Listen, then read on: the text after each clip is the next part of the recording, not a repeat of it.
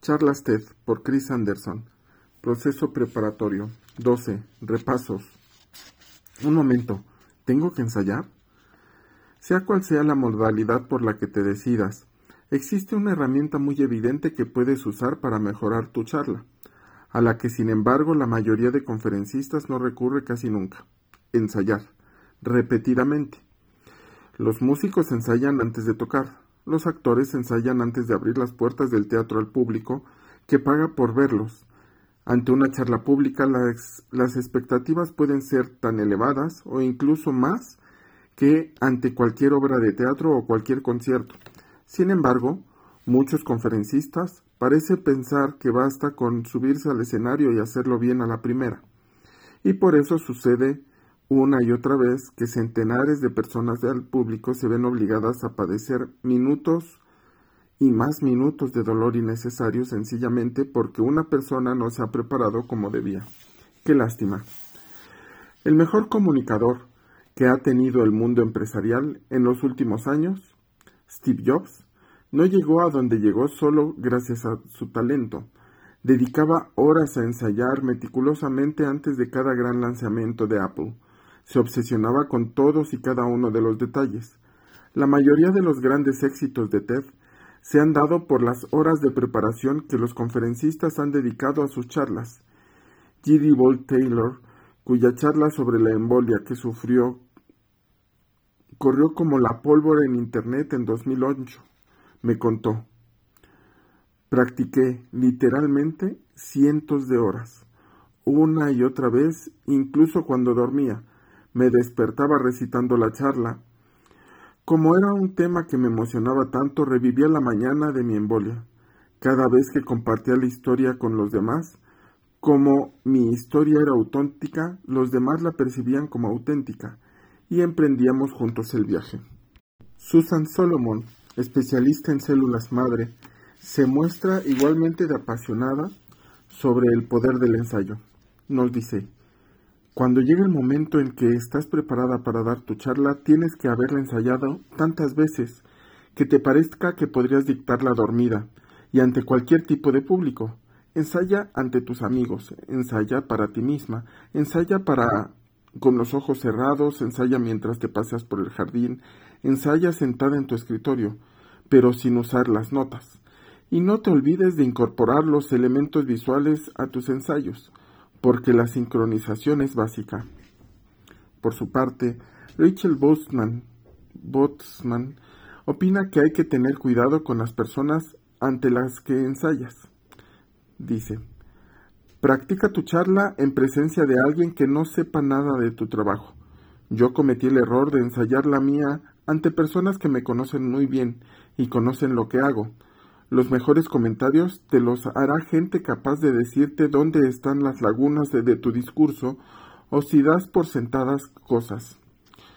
Susan Cain, que se califica a sí misma de introvertida, atribuye el mérito de la significativa mejora de su charla al público que tuvo en los ensayos. Seguí el consejo de Ted a rajatabla. Si vas a memorizar tu charla, asegúrate de sabértela también que las palabras te salgan del corazón. No basta con practicar frente al espejo ni mientras paseas al perro. Usa un escenario real y dirígete al menos a un miembro del público.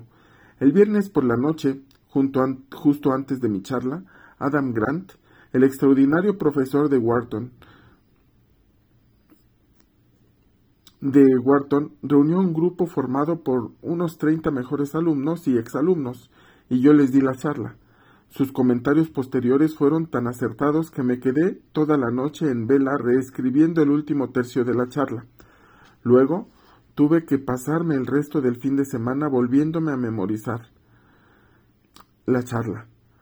No recomiendo esperar hasta el último minuto, como hice yo, pero sí recomiendo trabajar con un público real y algún amigo sabio como Adam. En todo caso, ahí va una sorpresa. Incluso los conferencistas que no creen en escribir ni memorizar antes de su charla otorgan mucha importancia al hecho de ensayar. Esto es lo que dice el reformador educativo Salman Khan. Dicta la charla al menos cinco veces en tu dormitorio reproduciendo en voz alta las ideas centrales, aunque te equivoques o te olvides de algo. Oblígate a ti mismo a llegar hasta el final cada vez y controla siempre el límite de tiempo.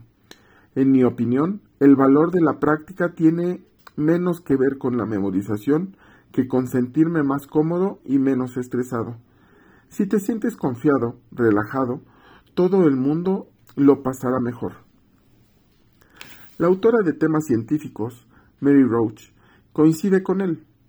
Dice, yo no llevaba la charla escrita palabra por palabra, ni memorizada, pero sí la había ensayado, al menos 20 veces, ayuda de 10, ayudada de 10 tarjetas con notas y de un cronómetro. Se da una especie de memorización no intencionada que se desarrolla de manera natural a partir de la repetición. Creo que eso es lo que debemos buscar. Memorizando nos sentimos más seguros, pero algo de riesgo no está mal. El miedo es energía y nos interesa que un poco de energía pase por nuestros circuitos. Esa expresión de memorización no intencionada es importante si ensayas lo suficiente, es muy posible que descubras que te sabes la charla en su mejor forma. Cuando Clay Sirky acudió a las instalaciones de TED para dar una charla sobre una creciente controversia con respecto a la legislación sobre los derechos de autor, me maravilló su capacidad para dictar dictarla entera sin texto, sin siquiera unas notas. Le pregunté cómo lo hacía.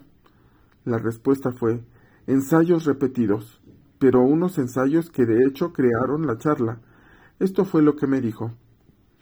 Una vez oí a Ron Wouter, el mejor autor que he conocido en mi vida, responder a una pregunta sobre su técnica de ensayo. Dijo, simplemente digo las palabras tantas veces como me suenan, que suenan como si salieran de mí. Y eso es lo que yo hago. Para una charla me preparo hablando. Empiezo con una idea básica, pienso en algunas frases introductorias, y entonces me imagino a mí mismo explicándolas a la gente que tiene interés por esa idea. Al principio uno habla para hacerse una idea de lo que encaja y de lo que no. Se trata más de corregir que de ensayar. En aquella charla TED que di, había toda una parte dedicada a la escasez en industrias que no fueran la televisión, pero no dejaba de sentirme algo incómodo incluyéndola, así que la suprimí. Al cabo de un tiempo, se ensaya para coger el ritmo, para ajustar el tiempo. Las diapositivas ayudan, claro está, pero resulta de especial importancia ensayar las transiciones. El público tiene que oír en la voz cuando apostamos por una idea y cuando estamos cambiando de tema. Yo siempre llevo notas escritas, pero nunca escribo la charla entera. Una charla no debería parecer un texto leído en voz alta. Lo que sí hago, en cambio, es escribir una lista de lo que la gente de teatro denomina momentos. Este es el momento del DMCA. Este es el del momento de la sopa. Después del DNS etc. Hago una lista de esos momentos antes de salir al escenario, como último recordatorio para refrescarme la memoria. Si sumamos los consejos de Caín, de Kahn, Roach y Sirky, verás que la brecha entre las charlas memorizadas y las improvisadas empiezan a difuminarse. Las mejores charlas son aquellas que llegan a memorizarse también que los conferencistas pueden concentrarse en su pasión por las ideas que contienen. Las mejores charlas improvisadas se han practicado un número suficiente de veces hasta el punto de que quienes las dictan saben exactamente qué trayectoria deben seguir y encuentran que muchas de las frases más potentes están ya en su mente. A lo que en realidad nos referimos aquí no es a dos formas distintas de dar la charla, sino más bien a dos maneras distintas de construirla. Hay quien empieza escribiendo un texto, otros lo hacen con una lista de puntos, pero el proceso de ensayos de ambos enfoques se aproximan mucho más. En los dos casos, la meta es conseguir una charla cuidadosamente estructurada que se dicta con la concentración del momento. Tal vez al llegar a este punto te rebeles y digas que no soportas las charlas ensayadas. Tú siempre te das cuenta, por más que ellos digan que les sale natural, sin esfuerzo. Las charlas tienen que ser frescas, únicas y vivas. Yo puedo contar con los dedos de la mano a los conferencistas que son capaces de darlas así. Se basan en una experiencia de toda una vida y o en una habilidad excepcional para construir una idea y centrarse en ella en tiempo real. Pero para la mayoría de nosotros, dar una charla fresca implica concesiones nada buenas, falta de concentración, olvido de, puntos clave, falta de claridad, tiempo disponible excedido. Eso por no nombrar solo algunas. Sinceramente yo no recomiendo ese planteamiento. Cuando la gente cree que una charla suena ensayada, el problema no es lo que haya sido demasiado, sino que lo que ha sido demasiado poco. El conferencista se encuentra metido en el valle inquietante. Pero reconozcámoslo, los ensayos son duros, resultan estresantes, por definición. Incluso someterse a un único repaso en voz alta, a solas en el dormitorio, es algo que cuesta. Tal vez existan ciertas charlas que no justifiquen tanto tiempo de ensayo, en cuyo caso hablar a partir de una tarjeta con anotaciones o un guion que consultas todo lo que puedes es tu mejor opción. Pero si la charla es importante, la verdad es que te debes a ti mismo y al público, y por tanto debes asumir el estrés de los ensayos. Al hacerlo, ese estrés empieza a verse reemplazado por confianza, primero y después por emoción. La autora Tracy Chevalier venció su reticencia a ensayar y descubrió hasta qué punto los ensayos sirven para dar forma a la charla. Nos dijo, los organizadores de TED ponen mucho énfasis en los ensayos. A mí me dijeron tan a menudo que practicara que me enfadé. He dedicado muchas, he dictado muchas charlas en público y nunca había practicado como TED. Esperaba que lo hiciera. Sin embargo, a la larga ensayé y me alegré de hacerlo. En la mayoría de charlas el límite de tiempo no es tan estricto y mi estilo es a menudo conversacional y algo tangencial. Al practicar te das cuenta de que la mayoría de las charlas, en la mayoría de las charlas hay muchas digresiones. Practica, cronométrate y empieza a cortar todo lo que suponga irse por las ramas y las cosas innecesarias. Yo también me di cuenta de que al dictar la charla en voz alta se me ocurrían frases que funcionaban bien. Las memorizaba y las usaba como anclas como puntos fijos en las cuales apoyarme. No memoricé toda la charla. Eso es algo que puede sonar bastante falso, a menos que seas actor, pero sí memoricé la estructura y esas pocas frases de anclaje, lo que hizo que la charla resultara más firme y mejor. Incluso Bill Gates, uno de los hombres más ocupados del mundo, pone un gran empeño en aprenderse y enseñar sus charlas TED. Hace ya algún tiempo se le consideraba un mal conferencista. Al tomarse en serio la preparación, ha cambiado y ha llegado a dictar charlas muy potentes sobre salud pública, energía y educación. Si personas como Bill Gates, Susan Cain y Tracy Chevalier piensan que vale la pena dedicar un tiempo a ensayar para la charla importante, seguramente tú también deberías de pensar así. Algunas de las cosas que habrás que harás bien en preguntarte a tu público durante o después de los ensayos son ¿He captado su atención desde el principio? ¿Establecía contacto visual con ustedes? ¿He logrado con esta charla crearles una nueva idea? ¿Les resulta satisfactorio cada paso del viaje? ¿Ha sido suficiente el ejemplo para que todo quedara claro? ¿Qué les ha parecido mi tono de voz? ¿Sonaba convencional? ¿Lo normalmente es bueno? ¿O era como si estuviera predicando, lo que normalmente es malo? ¿Había suficiente variedad de tonos y ritmos? ¿Les ha parecido que recitaba una charla? ¿Los guiños humorísticos han sonado naturales o algo forzados? ¿Ha habido suficiente humor? ¿Qué tal los elementos visuales? ¿Han sido de ayuda o más bien un obstáculo? ¿Han notado algo que les haya molestado? Chasqueaba la lengua, tragaba saliva demasiado a menudo, me movía mucho, repetía muletillas de tipo ya saben, o peor aún, eh, ¿Les parecían naturales mis gestos corporales? ¿Terminé a tiempo? ¿Ha habido algunos momentos en los que los haya aburrido un poco? ¿Hay algo que podría cortar? Te recomiendo que le pidas a alguien que grabe esos ensayos en algún teléfono inteligente para que puedas verte en acción. Tal vez te des cuenta de inmediato de algunos rasgos físicos de los que no eres consciente si prefieras no tener. Por último, hablemos del límite de tiempo.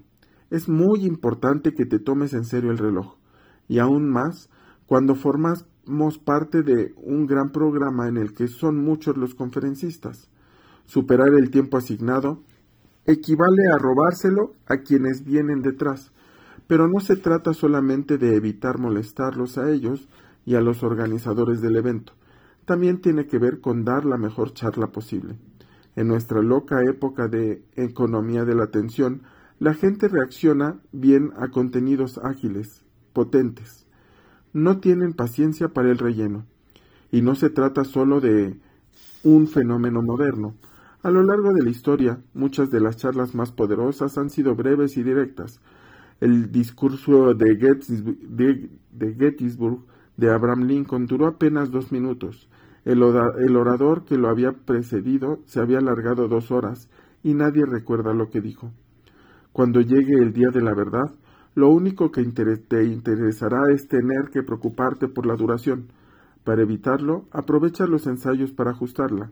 Plantéate recortar material hasta que tengas la seguridad de que vas a acabar dentro del límite de tiempo estipulado. De esa manera dejarás margen para las risas y para el típico problemilla técnico. El día de la charla, si sabes que vas bien de tiempo, podrás concentrarte al ciento por ciento en el aspecto fundamental, explicar con pasión la idea que tanto te importa. Reeves, artista de la palabra hablada, tiene sobre este punto un buen consejo. Tu línea de llegada es tu tiempo multiplicado por 0.9. Escribe y ensaya una charla que dure nueve décimas partes nueve décimas partes del tiempo estipulado. Una hora igual a 54 minutos. 10 minutos igual a 9.18 minutos.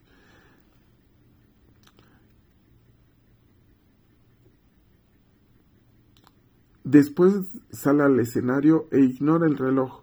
Tendrás espacio para respirar, para detenerte, para equivocarte un poco, para exprimir la reacción del público, Además, lo que escribas resultará más conciso y destacarás por encima de otros factores que bailan al ritmo del mismo límite del tiempo. Recapitulemos. Para una charla es importante, es básico, ensayar muchas veces, preferentemente en presencia de personas en las que confíes.